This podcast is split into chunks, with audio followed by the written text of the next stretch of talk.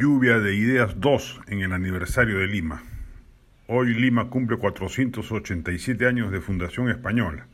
Le rendimos homenaje soltando una segunda lluvia de ideas. La primera fue publicada el pasado 15 sobre la ciudad que ojalá algún día se plasmen, sea por la autoridad edil o por el gobierno central, dependiendo de quién sea la prerrogativa jurisdiccional.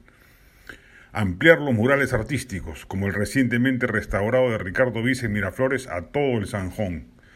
Hacer lo propio en la vía expresa de la Jair Prado. Habilitar zonas urbanas para la expresión de arte urbano, grafitis. Estirpar todas las rejas que rodean a parques públicos y recuperarlos como espacios abiertos para todos. Eliminar las tranqueras y rejas grandes causantes del endemoniado tráfico limeño, y si lo que se teme es la inseguridad, pues que se refuerce ella con activos humanos, serenazgos o policías.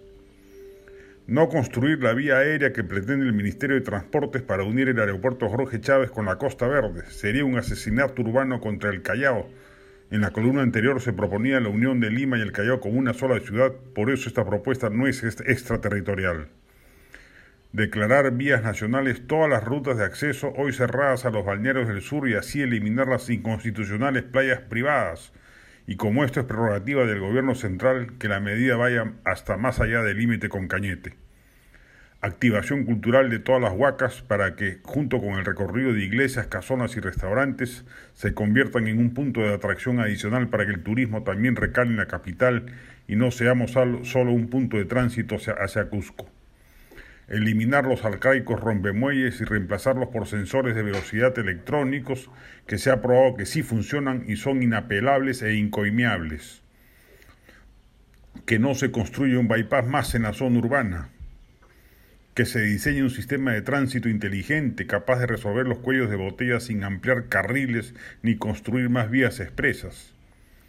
Que se agregue la isla San Lorenzo a la geografía urbana de la ciudad como destino ecológico y turístico disponer la obligatoriedad de tarrajeo y pintado de los muros externos de las casas y edificios.